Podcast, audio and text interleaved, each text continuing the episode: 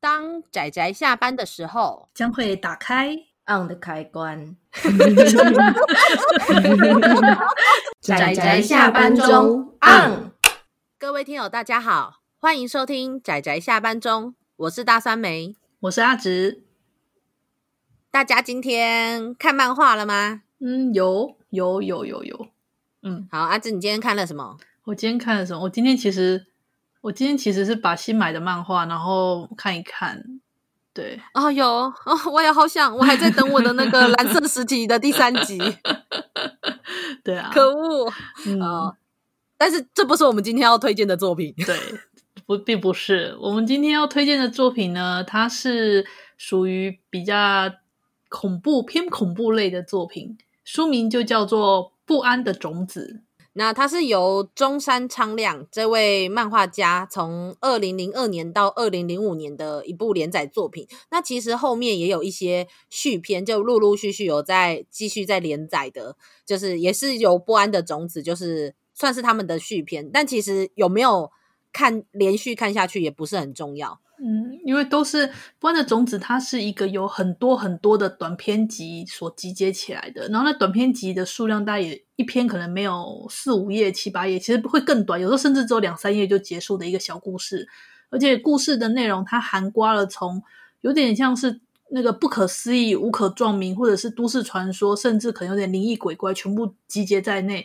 然后它也从头到尾都没有说明是怎么回事，完完全全就是让读者去。去开放式的去发想，所以对任何时候看哪一篇其实都无所谓，真的。而且我觉得它甚至每一个篇章，甚至不是一个故事，它就是突然发生了什么，然后甚至不告诉你结局，或者是这个主角他发生了什么事情，嗯、最后的结局是什么，他都不告诉你，最后就结束了。嗯、对，瞬间就是一种哈哈哈，快呃这这这，然后最可怕的是，他就是如同他的书名叫做《不安的种子》。因为它其实很多取材都是你生活周遭的事情，所以这种无以名状的一种莫名其妙的那一种很不安，呃，生活对、嗯、就会在你的心中。其实我不能否认的是，虽然我看过很多惊悚作品，但是我看完《不安的种子》的时候，因为它太日常了，所以有时候，例如说洗澡的时候，哦，对，眼睛闭上的时候，你就很怕张开会看到什么怪东西，对不对？对，没错，就是哎，对，因为我们刚刚才在讨论说，阿直是对其中有一篇叫做，就是你说那个旧书买旧书二手书的那一篇，我我被那篇吓到，哎，真的。但是其实说一句实在话，它其实根本没有什么特别奇怪的地方。它比起很多惊悚作品里面有很多什么撒肠子啊，然后喷血浆啊，你知道那种场景来说。还不算恐怖，可是它就是让你莫名的跟生活有连接，因为太太生活了。就像我，因为我们都是会去买二手书的人，那我们有时候二手书，像我之前就曾经有买过二手书，打开里面有夹一些人的照片或一些奇怪的小笔记、小便条在里面，这是时常会有的。可是我我觉得笔笔记就算了，那照片就对，有照片，那我不知道该怎么办，所以我把它夹回去了。嗯，这也不太对吧？你你你的意思是说，不然你要怎么办？好好问题，要该怎么办？夹回去啊，不然怎么办？啊，题外等等，你不觉得这更更恐怖了吗？就是你在翻看书的时候，突然就出现一张照片，那你就只能夹回去啊，不然你怎么办啊？我觉得现在莫名的，其实阿直比这本书还可怕。好，那、嗯、这个不安的种子。在台湾其实有出版，但是它的后续的后续的连载其实没有出版，但是它出载出版了算是第一部的这个总共就是三本，然后它的封面其实设计的就很不错，对，我很喜欢它的封面设计，非常的抢眼，嗯，就是第一集黑色、白色跟红色，嗯，第一集是黑色嘛，然后上面是一张像面具一样的脸，然后第二集是白色，然后那个脸呢看起来有点比较肉质的感觉，可是有点。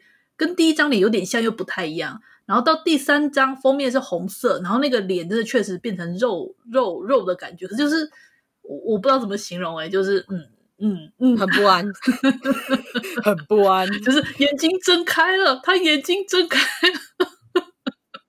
我自己，因为它总共三本里面大概有，我记得好像那时候我有算过，好像大概七十几篇吧。那对我来说，印象最深刻的其实是有一个我真的觉得莫名其妙的，就是呃，他在说有一个男人，他也没有说这个男人是谁，他就走在路上，就看到有一个像阿嬷一样的人坐在路边。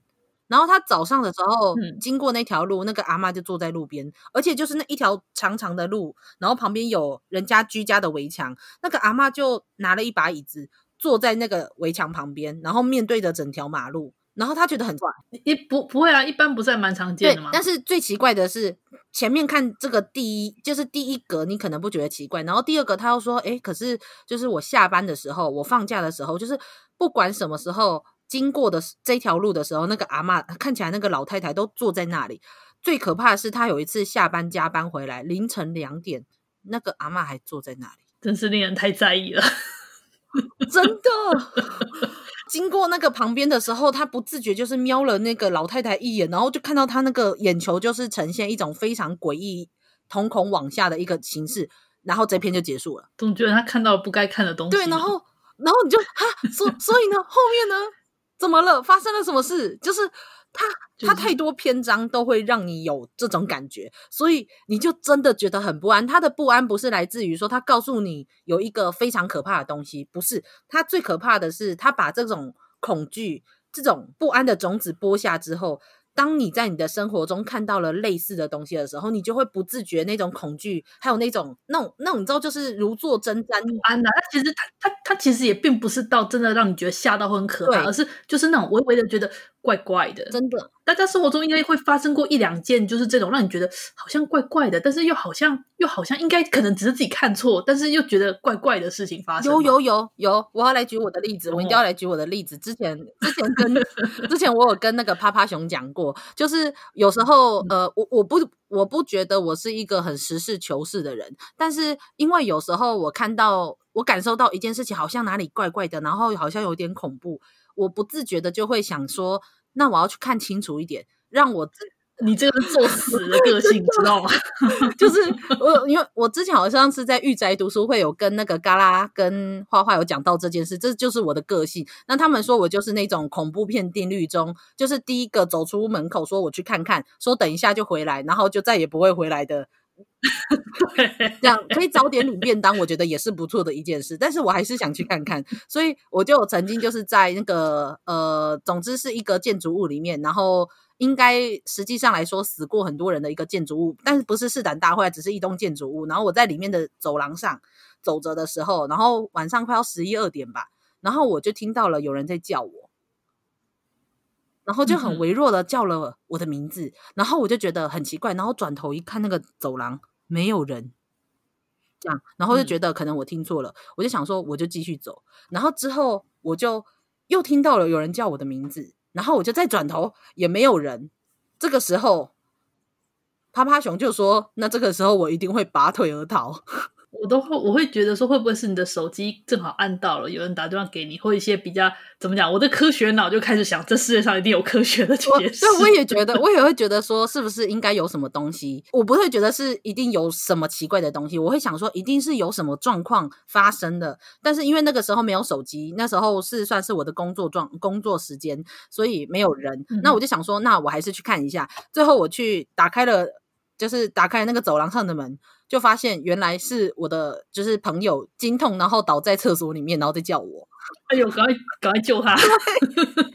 然后趴趴熊那时候就说：“你不赶快逃吗？”我说：“我觉得我要去看一下。”然后最后就，嗯、呃呃、是。那事实证明的是，最好真的幸好我有去看一下，这样。然后趴趴熊说：“在救援，等等不对吧？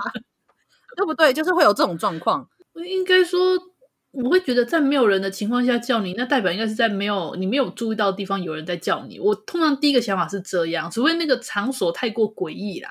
对，真的，我也是，是嘛？对不对？而且你刚刚对，而且你刚刚讲说死过很多人的场所，但是我想吐槽，那不就你的职场吗？